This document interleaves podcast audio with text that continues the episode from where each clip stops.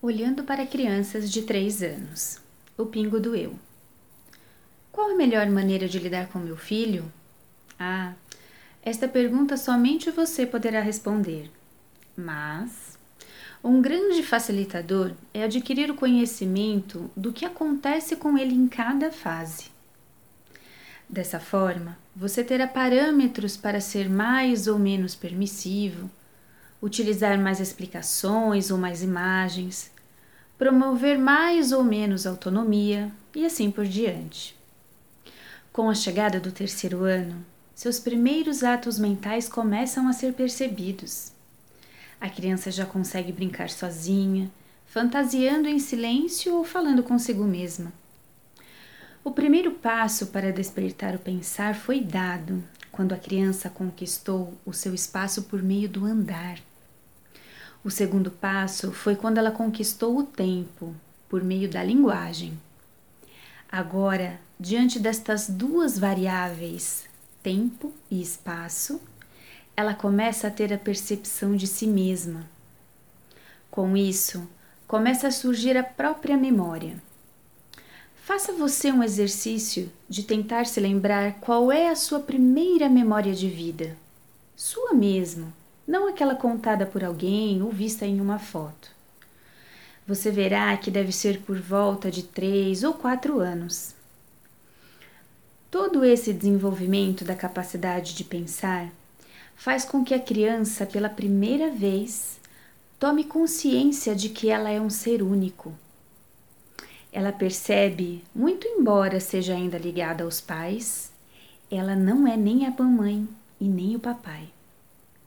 Falando assim parece ser tão óbvio e fácil, mas para ela é um passo e tanto.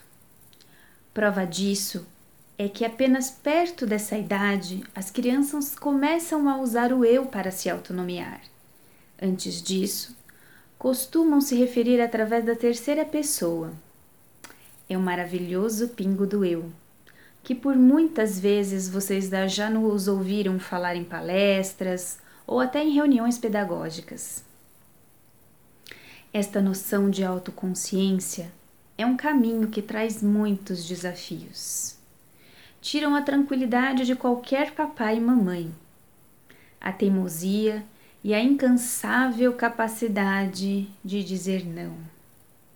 Desta forma, não precisamos estranhar nem ceder a todas as vontades da criança, tampouco achar que nosso filho nunca mais será aquela doce e meia criança.